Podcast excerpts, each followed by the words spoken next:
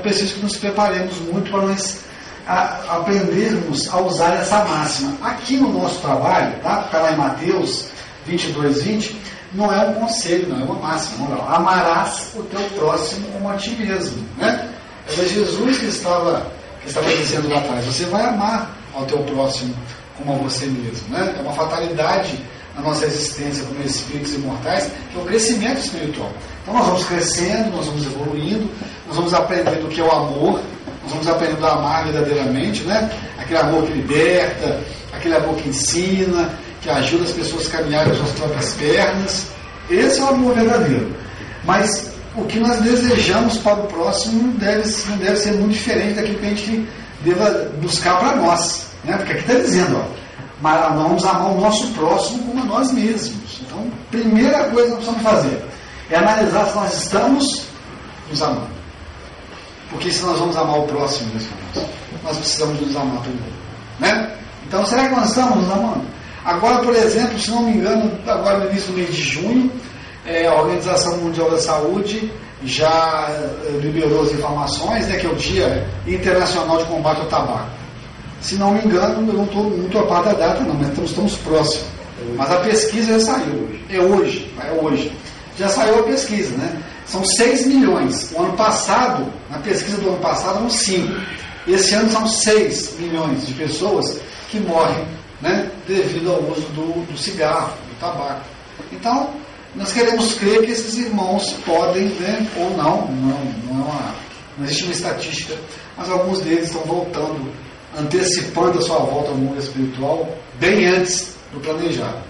Quando nós recebemos né, a bênção da reencarnação e a gente vem mergulhando nos organismos físicos, a gente recebe uma quantidade de fluido vital para permanecermos aqui. Então nós precisamos de usar bem, administrar bem esse fluido vital com relação aos vícios materiais, para que a gente possa administrar bem os vícios morais. Ou seja, eu só vou crescer, evoluir e me livrar do orgulho, do egoísmo, se eu permanecer aqui encarnado. O tempo necessário para o aprendizado de como se faz para ser menos orgulhoso e menos egoísta. Agora, se eu começar a antecipar a minha volta ao mundo espiritual, eu vou estar adiando esse aprendizado. Né? Porque é aqui na prova, na escola que a gente cresce, que a gente aprende. Então, as, as pessoas falam de uma forma um tanto quanto equivocada, ah, os vícios materiais são mais fáceis de, de, de, de a gente administrar do que os morais. Será? Ou vice-versa? Eu acho que existe aí uma, uma, uma, uma, uma, A gente tem que trabalhar os dois, porque um está ligado diretamente ao outro. Né? Se nós mantivermos a nossa saúde boa e cuidarmos da nossa permanência, o tempo que nós precisamos aqui na Terra, nós vamos estar cuidando da nossa saúde espiritual também porque não vamos ter mais tempo de aprendermos, de evoluirmos, de crescermos, de convivermos, né? E essa diversidade de carismas, aí cada um pensando de um jeito, cada um gostando de uma coisa, isso tudo faz parte do processo evolutivo nosso. Para poder nos amar ou amar ao próximo, precisamos cuidar, começar efetivamente a cuidar de nós mesmos, né? Lá no Evangelho segundo o Espiritismo, na lei do amor, e Jesus disse: Amai o vosso próximo como a vós mesmos. Aí já está dizendo o que Jesus nos aconselhou lá atrás. Amar o nosso próximo, né, como a nós mesmos, já é um conselho do Mestre. O próximo é a mesma substância que nós. Porque todos temos a mesma centelha divina, do mesmo Deus que é a alma de tudo. O vinho é o mesmo, quer tenha sido derramado numa taça de cristal, quer numa caneca de ágata. Assim, a centelha divina, num corpo de príncipe ou numa carcaça de mendigo, adormecida numa pedra ou a vicejar numa planta, é sempre a mesma centelha divina. Ou seja, todos nós temos as mesmas condições de crescermos, de evoluirmos, de ultrapassarmos os obstáculos que o outro ultrapassou, de vencer as coisas que o outro já venceu. E, e a gente pode fazer uma, uma comparação até assim, é, um tanto quanto é, difícil, mas nós podemos fazer tudo que Jesus fez. Ele mesmo nos disse isso. Podeis fazer o que eu faço e muito mais. Porque todos nós, inclusive ele, tem a centelha divina. Fomos criados por Deus, não estamos acabados ainda, estamos passando por um processo de criação, somos co-criadores. Por isso que tem a lei da reencarnação, a lei da reencarnação. Que Deus nos dá essa, esse presente, para nós aprendermos vai lá, vai lá acabar de se criar, vai lá aprender, vai lá usar o livre-arbítrio. Então nós estamos em um processo de produção, vamos dizer assim, de formação. Depende muito de nós o caminho ou a forma como nós vamos crescer. Podemos evoluir e crescer um pouco mais rápido? Sim. Né? Podemos evoluir crescer um pouco mais lentamente? Sim, mas todos nós temos as mesmas condições. Da mesma forma que todos nós temos as mesmas condições, também é, ela atende em nós ainda as mesmas oportunidades de melhoria. Ou seja, todos nós estamos num nível espiritual mais ou menos igual. Com exceção de irmãos que já vieram à Terra de uma forma missionária. Francisco Cândido Xavier, né, irmã Dulce, que era pequenininha da Bahia, Madre Teresa de Calcutá. A gente cita esses, são nossos, vamos dizer, nossos irmãos mais próximos da nossa, da nossa reencarnação desse período aqui na Terra, mas existiram muitos outros. Mas hoje não, hoje nós somos iguais, mais ou menos farinha do mesmo saco. Por que, que eles estão dizendo isso? Porque se eu partir do princípio que realmente todos nós temos a mesma centelha divina, que ainda não estamos prontos, que nós somos irmãos, filhos do mesmo Pai, nós devemos respeitar uns dos outros, ou um dos outros, as mesmas dificuldades que eu tenho. Então eu, eu, eu, eu tenho uma facilidade de observar o defeito do outro que na realidade está em mim também. Se eu conheço, se eu sei o hábito dele, é porque eu já tenho também o hábito de praticar aquilo. Ninguém fala daquilo que não sabe. Né? Um juiz, para fazer o julgamento, ele estuda décadas, ele estuda muitos anos. Né? E nós também, para julgarmos os outros, é porque nós somos é, conhecedores de causa, vamos dizer assim. Ou seja, somos todos iguais. Se eu continuar nesse caminho aí, de, né? Temos a centelha divina, podemos vencer, todos nós podemos vencer as mesmas dificuldades, temos as mesmas oportunidades de melhorias, porque nós somos todos filhos de Deus. Nós vamos começar a julgar menos. Ou não? Nós vamos começar a julgar menos. Por quê?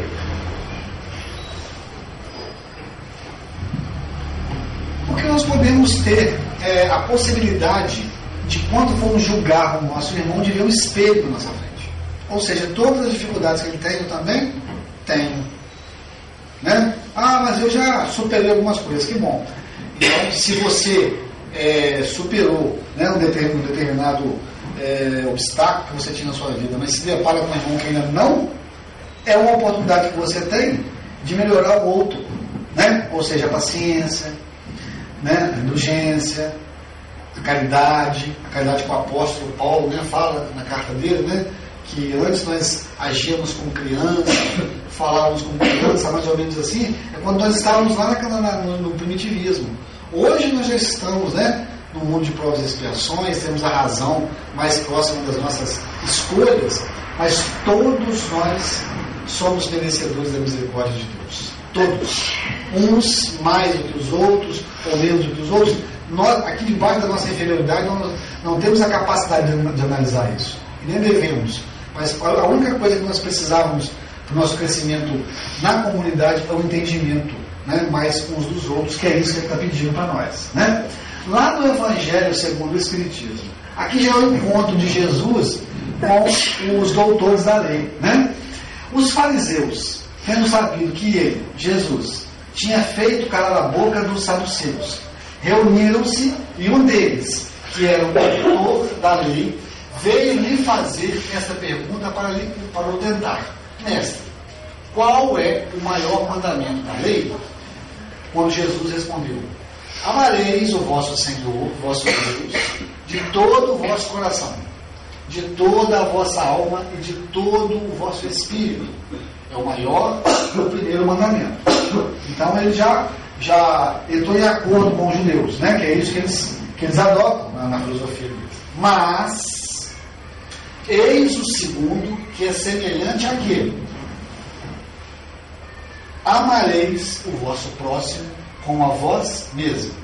Toda a lei e os profetas estão contidos nesses dois mandamentos. Está lá em Mateus, no capítulo 22, nos versículos 34 a 40.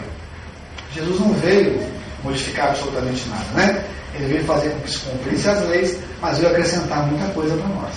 Então, meus irmãos, do estudo dessa noite, a reflexão que deveria ficar para nós é essa. Né? Eu estou cuidando de mim mesmo. Eu estou me ajudando a crescer esse amor dentro de mim para que eu possa expandi-lo, né? De uma forma que eu vou ser realmente um missionário de Jesus na terra, representando o Mestre, né? Para que possamos amar verdadeiramente ao próximo, precisamos começar a nos amar da mesma forma, ou seja, verdadeiramente. Ninguém pode dar aquilo que não tem. Ninguém. Né? E às vezes a gente fica imaginando e fica contextualizando o amor dos pais pelos filhos, né? que é uma coisa que a gente tem que tomar muito cuidado. O pai é, e a mãe que educa, que quer o melhor para o seu filho, né? esquecendo que quem tem que escolher muitas das vezes o melhor para ele é o próprio filho. Ah, mas meu filho é criança, eu preciso direcioná-lo, educá-lo. Sim, precisa. Só que nós não mudamos a ninguém. Ninguém muda ninguém. Né? Isso a dona Joana de Gênesis fala. Que é um, é um acidente gravíssimo nas famílias, as pessoas querendo mudar os outros ou caminhar com as pernas dos outros. Nós podemos orientar. O, o Divaldo contou uma história bacana para nós, de uma visita que ele foi fazer ao Chico, e o Chico estava contando para ele. Uma mãe desesperada, é, com as atitudes do filho, foi procurar o Chico para pedir conselho. O que, que eu faço, Chico? Ele é assim, assim, assim, assim, Chico. Quantos anos ele tem, minha filha? Tem 20. Então deixa ele fazer o que quiser na vida dele. Ele já tem 20 anos e ele tem já condições de caminhar com suas próprias pernas. Se você quiser carregá-lo no colo, todos os erros que ele cometer, ele vai remeter a você como responsável. Né? Então as pessoas têm que errar, gente. As pessoas têm que acertar por conta própria. Né? Elas têm que. Tem um, um caso do, do, Gandhi, quando o Gandhi dava as, as, as, as, as entrevistas, recebia as pessoas, uma mãe foi procurá-lo é, na tentativa dele, dele incentivar e ensinar o filho dela, adolescente, a comer menos açúcar. Porque havia um quadro de glicose alta na família e ela tinha medo do menino tornar-se um diabético. Então ela foi pedir ao, ao Gandhi que pedisse ao filho que diminuísse o consumo de açúcar.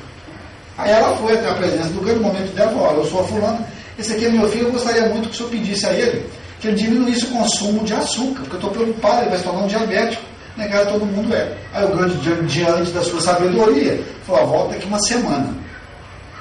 Aí daí uma semana a mulher voltou, enfrentou aquela filha enorme, continuou na presença de grande, ah, eu sou aquela senhora que veio aqui semana passada, pedindo ao Senhor que pedisse ao meu filho que diminuísse o consumo de açúcar. Ah, que é? Meu filho, Gandhi, meu filho, diminua o consumo de açúcar. Aí ela falou assim, mas só isso? Aí eu disse, sim, só isso. Mas, mas isso você poderia ter feito semana passada, disse a mãe ao grande. Ele jamais. Semana passada eu era um comedor de açúcar terrível, eu não teria condições de pedir isso ao seu filho.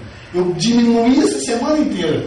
Fiz o que pude para diminuir e diminuir, mas hoje estou pedindo isso com propriedade. O que é que ele quer dizer com isso? Nós não podemos mudar as pessoas.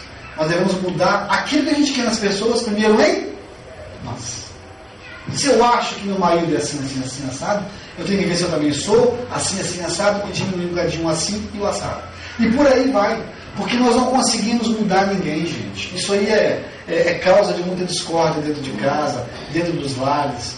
E a gente sabe também que nós viemos né, com, com, algumas é, necessidades aqui nesse momento reencarnatório que nós estamos. A primeira grande necessidade nossa é a gente apagar algumas coisas que nós adquirimos com aquelas pessoas que moram dentro dos nossos lares. É a família consanguínea. O primeiro desafio nosso é a família consanguínea.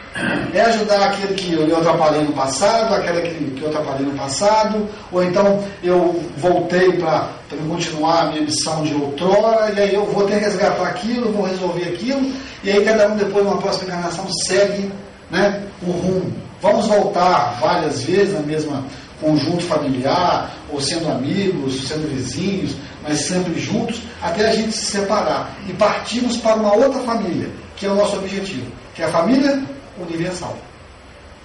A gente acha que ama muito dentro de casa, mas não sabemos muita coisa sobre o amor, não, porque nós vamos precisar de amar essas pessoas que a gente não conhece. Esse é o propósito de Jesus para nós. E quando a gente estiver realmente né, é, amando essas pessoas, é porque nós já também já começamos a nos amar de uma forma bem grandiosa. Porque eu vou estar ajudando as pessoas que eu acho que eu não conheço, da porta da minha casa para fora, que é a, a grande missão nossa. Nós não fomos criados por Deus para vivermos dentro do mesmo lar séculos, com as mesmas famílias, séculos. Não.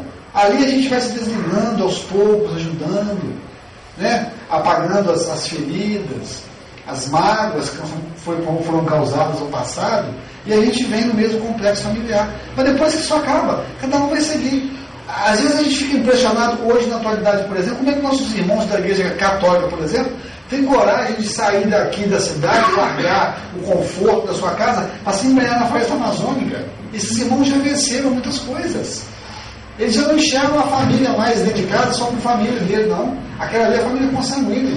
Mas existe a família universal esperando. E o caboclo vai mesmo. Ele vai, as mulheres vão para Haiti, né? e aí participam daquelas, daquelas misérias que, que muitas vezes são encontradas naquela, naquele país, e, e, e divide um pouco que tem. São irmãos missionários. São irmãos que já entendem, ou que já não aceitam com um certo conforto só aquele amor ali de dentro de casa só aquelas pessoas amam, amam. Não deixa de amar não, viu gente? Porque também nós não vamos deixar de amar aqueles que são nossos pais hoje, aqueles que são nossas mães, nossos irmãos. Nós não vamos deixar de amar. Nós vamos amá-los verdadeiramente, até mesmo podendo encontrá-los numa outra situação. Porque as pessoas escolhem caminhos diferentes. Eu não sei se vocês assistiram um vídeo que está rodando na internet. Uma juíza americana você assistiu, Renan? Não. Lá nos Estados Unidos a corte é um pouco diferente que no Brasil. Primeiro que a, o negócio está mais severo, né? O sujeito comete um delito hoje, amanhã já está levado, é, já é levado à presença da, da, da corte americana. E é, nessa, nesta corte, especificamente, a, o réu não fica na, na, na presença da autoridade. Ele, ele, ele, vai, ele fica diante de uma câmera numa outra sala e a juíza, nesse caso, fica na sala dela.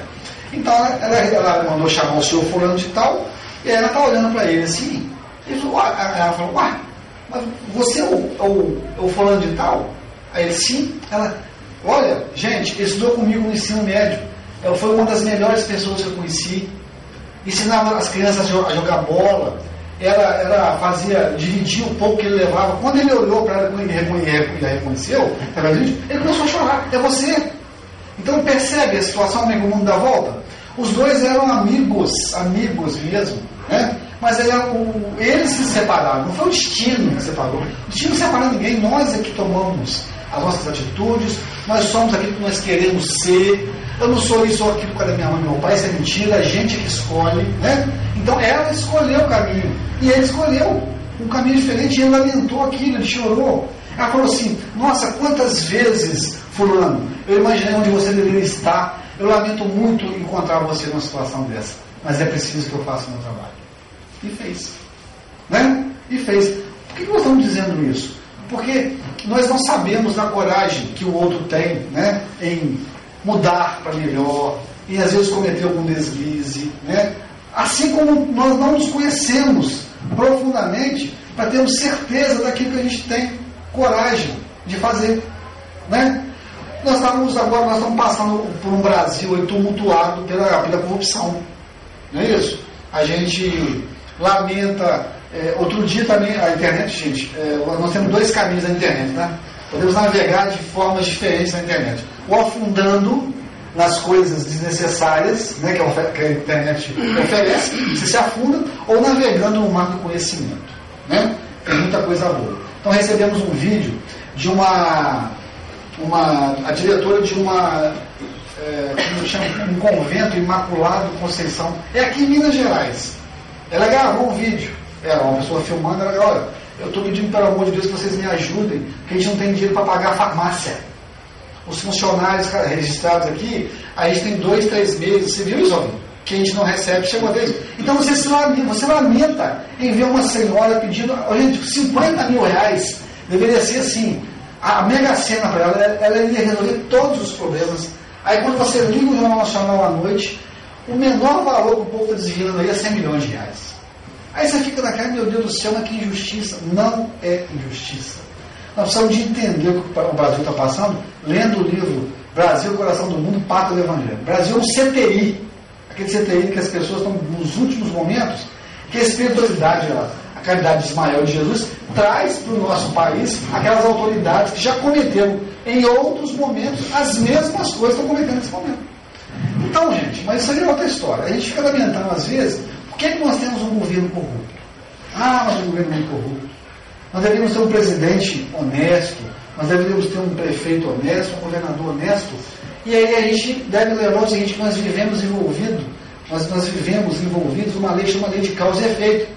Se nós temos um governo corrupto, certamente há alguma coisa errada com o seu povo. Não estou dizendo que todo mundo é corrupto, não, viu gente? Mas nós precisamos de analisar as nossas atitudes as nossas ações com relação a essas coisas. Porque os olhos de Deus, quando você vai lá na padaria e compra um pãozinho para aquele rapaz com a conta e recebe 25 centavos a mais de troco, fala, nossa, recebi 25 centavos a mais de troco, e coloca no bolso, aos olhos do pai, isso aí é tão errado, tão errado, quanto um desvio de 500 milhões de reais. Porque não existe dois caminhos entre o certo e o errado. Não existe nada entre essas duas questões. Ou existe o certo ou existe o errado.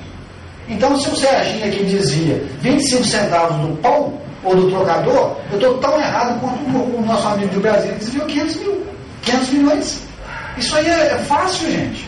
Então eu preciso, eu queria que o, que o Brasil é, mudasse, mas nós precisamos de querer isso em atitudes. A, a, no quadro que você abriu agora cedo do Francisco de Assis, ele está dizendo o seguinte: pregue sempre o Evangelho. Se necessário, fale. Se necessário. Mas se não houver necessidade, pratique. Então, se nós queremos um governo sério, gente, o mínimo que nós devemos fazer é nos tornarmos pessoas sérias também. É devolver o troco. É quando você for vender o seu carro, que você sabe que está com um probleminha, fala com o seu irmão lá, ó, tá, tem, tem um probleminha no carro, tá? Você vai arrumar, fala aqui dentro.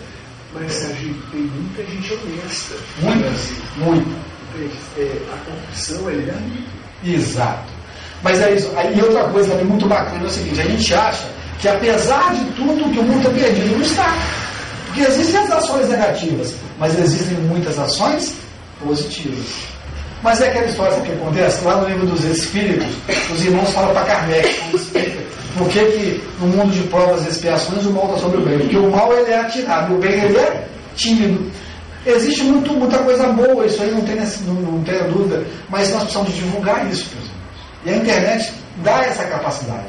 A gente divulgar, por exemplo, é, uma noite de estudos aqui no Dom Pedro, seminário que vai haver na casa. Nós precisamos. É uma, é uma luta né, contra o bem e o equívoco e a ignorância.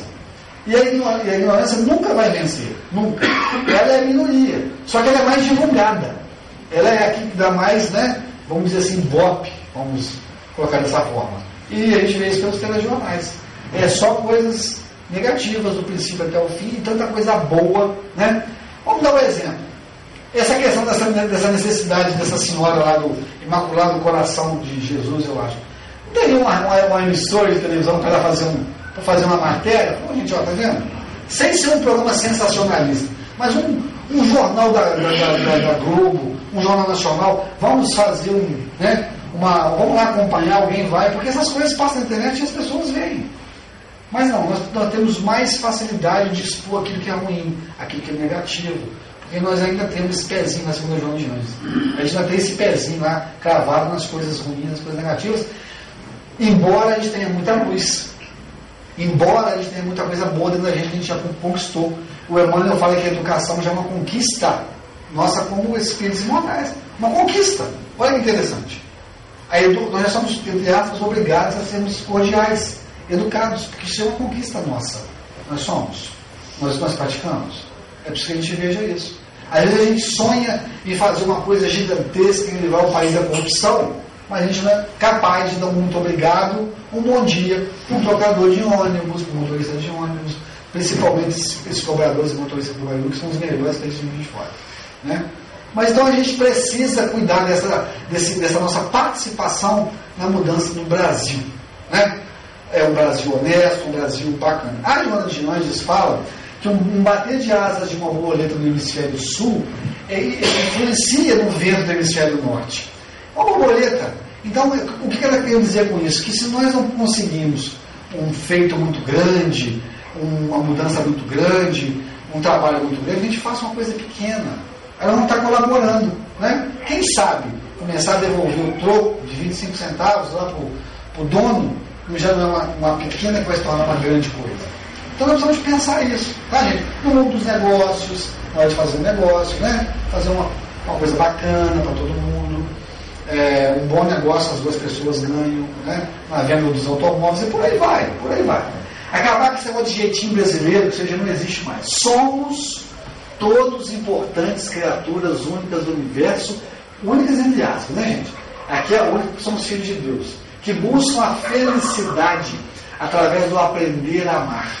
Amar a si, cuidando da gente, cuidando do nosso organismo físico, do nosso organismo espiritual, para a gente poder permanecer aqui o tempo né, que a gente precisa para aprender a ser menos orgulhoso, menos egoísta. Amar ao outro, porque nós não conseguimos né, é, sermos felizes se nós amarmos só nós mesmos e preterirmos o nosso irmão de jornada. Temos que auxiliar, temos que ajudar. E a Deus.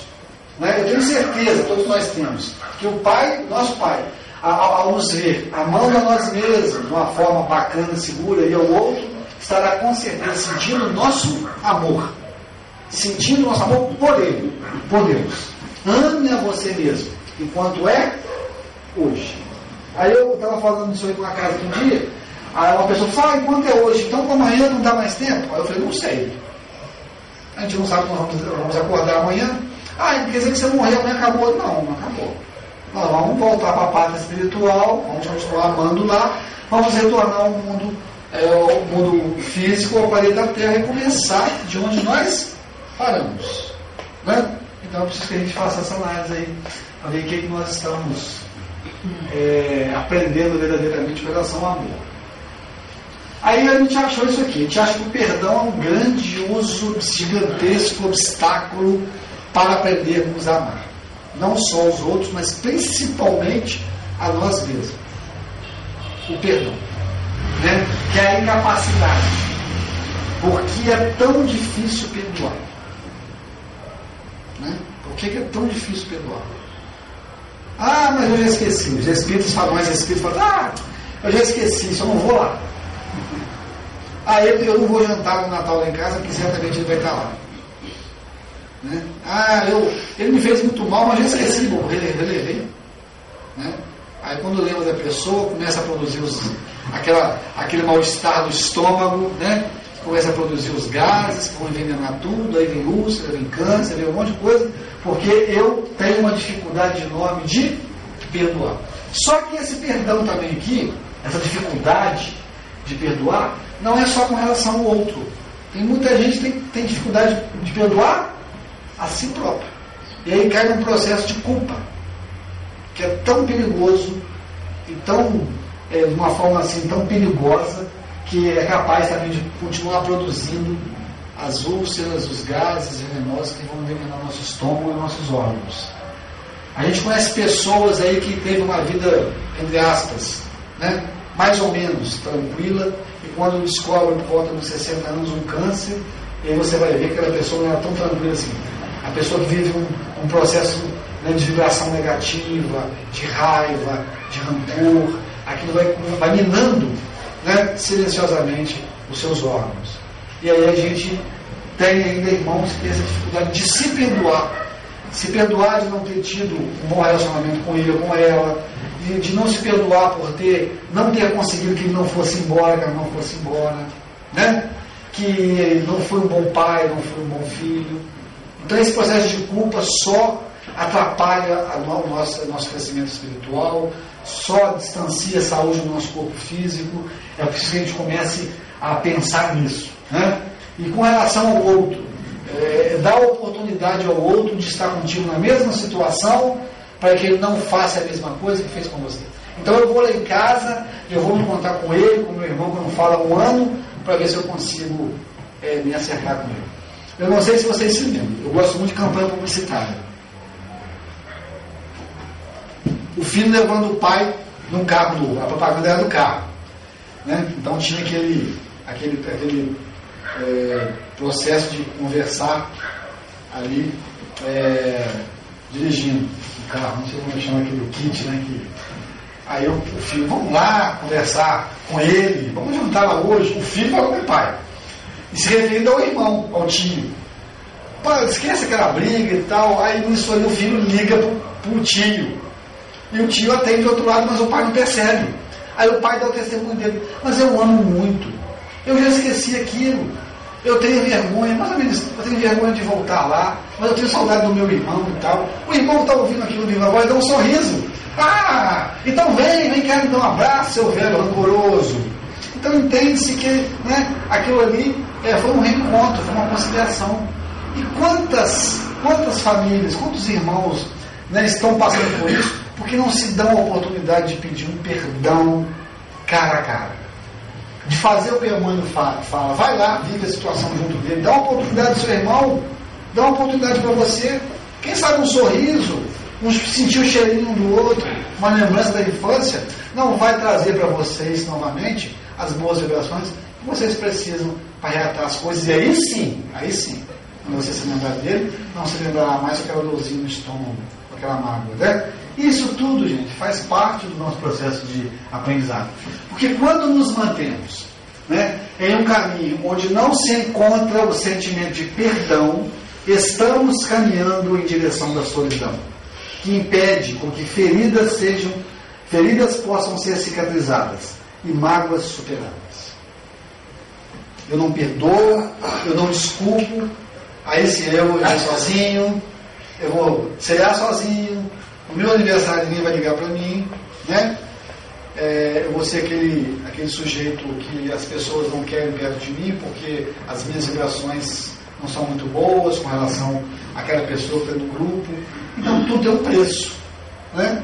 E nós precisamos de parar de pagar esses, esse preço desnecessário que a gente paga com relação à nossa, à nossa convivência com as pessoas, né? A, a, diversidade de carismas, cada um gosta de uma coisa, então a gente precisa começar a respeitar isso. Ah, vai brigar por causa de futebol, gente? Entendeu? Porque tem, existe gente que é flamenguista, qual o problema? Né? Tem gente que é mascarino, tem gente que é botafoguense, e daí? Né? Então precisamos começar a ter essa, essa, essa camaradagem mais próxima assim, né, da gente. A Joana de Ângelo, no livro Entrega-te a Deus, fala assim: Seja, portanto, aquele que acende a chama luminosa na mente e no sentimento, avançando em direção daquele que é Jesus, que é a máxima representação da vida na Terra. O nosso guia, o nosso modelo, como está lá na, na codificação. Né? Quando ela fala seja, portanto, aquele que acende a chama luminosa, porque ela já existe em nós, essa chama luminosa. Por isso que existem tantas coisas boas. Né? Por isso que existe muito mais coisas boas do que coisas é, equivocadas. Né? É, ignorantes. Só que nós precisamos de começar a divulgar isso. Nós começamos, precisamos de começar. Né? É, alguns anos atrás, um companheiro meu, lá do Bezerra de Menezes, ele me contou um caso que eu achei interessantíssimo. E eu participei de parte disso. Ele me contou o seguinte: ele desceu para trabalhar no sábado, de manhã de ônibus. Aí chegando a Getúlio Vargas ali, ele pagou o trocador, né? Uma nota de suponhamos ele 10 reais, e o trocador deu a ele um troco de 20 reais. Aí ele colocou no bolso, ele nem percebeu, o ônibus estava cheio, ele desceu. A hora que ele saiu, que ele saiu da Getúlio Vargas e entrou na Marechal, ele colocou a mão no bolso para botar o dinheiro na carteira e falou, olha, rapaz, me deu o troco errado. Eu dei ele 10 reais, ele tirou como se tivesse dado ele 20. Aí ficou aquilo na cabeça, olha o que, é que eu faço, o que, é que eu faço? Ele lembrou, o ônibus vai dar a volta. Né? Pela Getúlio Vargas, pegar, ele estava na Fran, Independência e Rio Branco. Eu pai ele levou o. E ele fez exatamente isso. Pegou, apressou-se um pouco, ficou ali em frente ao, ao Parque Albert. A hora que o ônibus passou, ele fez o sinal, falou aqui, ó, você me deu troco errado. O cara olhou, ah, obrigado, não sei o que e tal. Seguiu viagem. Ele ficou muito satisfeito com aquilo, porque tem uma, uma, uma coisa que ela fala aqui, não sei se está aqui. Está mais para frente, só para a gente ver está ah, é, no, no, Evangelho da Misericórdia com Compaixão, no próprio livro Entrega-te a Deus. A Joana de Anjos fala assim: quando se serve em qualquer forma de solidariedade, há um suave e doce encantamento que internece o indivíduo, dando-lhe sentido existencial e dignidade humana, que é o principal. Então ele se sentiu assim, sabe? Quando ele devolveu o dinheiro, um super-herói. Para o trocador poderia não valer nada, um troquinho de 10, mas para ele valia muito. Então ele quis devolver aquilo, que não pertencia. Bom, passou um tempo, a gente estava lá no Bezerra de Menezes, e há alguns anos o Bezerra de Menezes não dá mais cesta básica. A gente não tem mais trabalho de cesta básica no Bezerra de Menezes. Mas tinha um grupo lá, como tem até hoje, que é os bons samaritanos, que costuma é, dar uma assistência. Ah, tem uma família precisando não sei o que, não sei aonde. Vamos, vamos. Aí o que, que você tem? Ah, eu tenho, tenho uma televisão vendo. Fechou? Não, viu, gente? A venda não vai dar nada, nada para os outros também. Ele teve que começar a desapegar. Eu tenho um amigo meu que gostava tanto de uma bota, mas tanto de uma bota, ele doou pro bazar lá do, do Luiz. Eu falei, doa essa bota, rapaz. Se a bota tá feia, não gosto tanto dessa bota, doa isso lá pro bazar. Ele foi e doou a bota pro bazar. Aí levou pro bazar e comprou a bota. É, tem gente que é assim, acredite, é espírito, hein? Passaram-se alguns, alguns meses, nós ficamos sabendo que no Alto Baiú tinha uma família precisando de ajuda. Aí, né, aí, aí entra a ação. Falando daí, falando daqui, tem criança, tem. E eu tenho problema sério com criança. Se tem criança no meio, nós precisamos resolver naquele dia, porque senão eu não, não, sossego. Isso aí, é graças a Deus, é uma coisa que nós conquistamos já. Então fizemos uma cesta básica, falei, vamos lá no Barramos. Fomos lá no Barramos, compramos duas caixas de leite. Gente, o bem tem que ser, tem que ser espalhado, tem que ser contado, viu? Não é só. É, aquele negócio de não, que tua mão esquerda não veja que deu a direita, tem uma interpretação, viu gente? Diferente. Você contar as coisas boas que você faz, não tem problema nisso não. Nenhum. Fomos no Bahamas e compramos as duas caixas de leite, juntou com as coisas que nós conseguimos lá no centro, e lá vai nós subimos para Bairu. Quando nós chegamos na, na, casa da pessoa, a pessoa morava numa casinha nos fundos sem um beco, nós ocupamos o carro, ele, esse amigo meu, no troco, quando ele entrou vagas, vai na frente, né? E eu vou atrás, as pessoas, a moça sai, as crianças vêm, correndo, aquela felicidade toda. Ela, nossa, parece que você adivinhou, nós precisamos de leite, estamos sem leite, né? Aí a gente também, é, todo feliz em colaborar, ela sai, as crianças saem, de repente sai o pai de família. Uma camisinha azul, trocador de ônibus, indo trabalhar. Quando ele olha para o meu amigo, ele reconhece ele na hora. Você é aquele que me devolveu o troco, hein?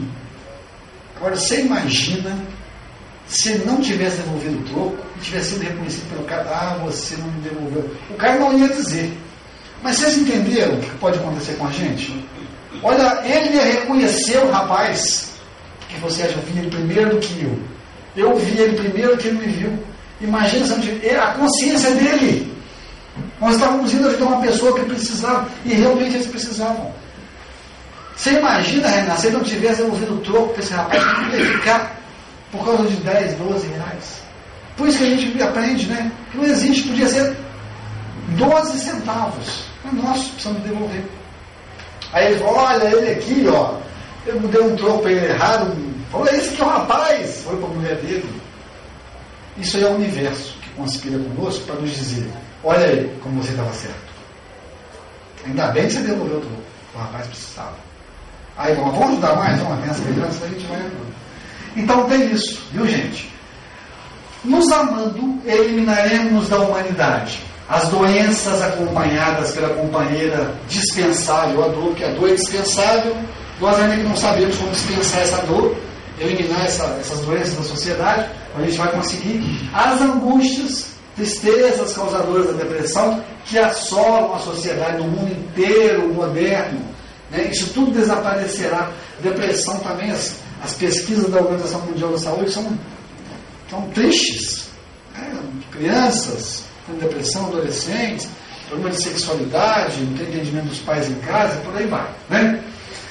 O melhor, a solidariedade. Quando nos amamos, tá? Verdadeiro, a solidariedade, a fraternidade, indispensáveis para o nosso crescimento, estarão mais próximas de nós, nos transformando em uma humanidade mais justa, que ajuda, que divide, que se importa, que ama de verdade. Ame a ti, para que tu possas verdadeiramente amar o teu próximo, de verdade. Aí tem Joana de antes, né? Quando se serve em qualquer forma de sobriedade, há um suave e doce encantamento que internece o indivíduo, dando-lhe sentido essencial e dignidade humana. É o que a gente sente quando a gente serve. Porque há dois mil anos, meus irmãos, o planeta com sede de amor e justiça recebe Jesus, que nos traz a necessidade de conhecermos o amor imortal, o único sentimento capaz de nos tornar seres realmente puros, nos afastando das doenças da alma, eliminando a dor do nosso caminho de crescimento, nos tornando espíritos, tem letra maiúsculo, tá? Com capacidade de vislumbrar estrelas mais cintilantes, casas, né? outras moradas na casa do nosso Pai. E Ele, Jesus, vem nos dizer que esse amor espera por cada um de nós e que um dia todos nós o conheceremos. Nós tínhamos um vídeo para passar, mas infelizmente vai ficar para a próxima. Para nós finalizarmos nosso trabalho desta noite, a reflexão é: perdemos muitas vezes a noção do tempo, mas nunca o sentido da vida. Perdemos as pessoas que amamos, mas nunca o amor por elas. Perdemos vários colegas, mas nunca os verdadeiros amigos, porque estes, se são nossos amigos, vão estar sempre conosco, encarnados ou desencarnados. Quantas vezes perdemos a coragem diante das dificuldades, até mesmo da saúde debilitada, quando encontramos a dor, mas mesmo assim, diante de tantas dificuldades, nunca perderemos a nossa fé. E mesmo que percamos tudo, jamais perderemos a esperança de ter tudo e todos conosco outra vez. Porque temos a Ti, Jesus, com as Tuas mãos augustas e poderosas, estendidas sobre cada um de nós, hoje, amanhã e sempre.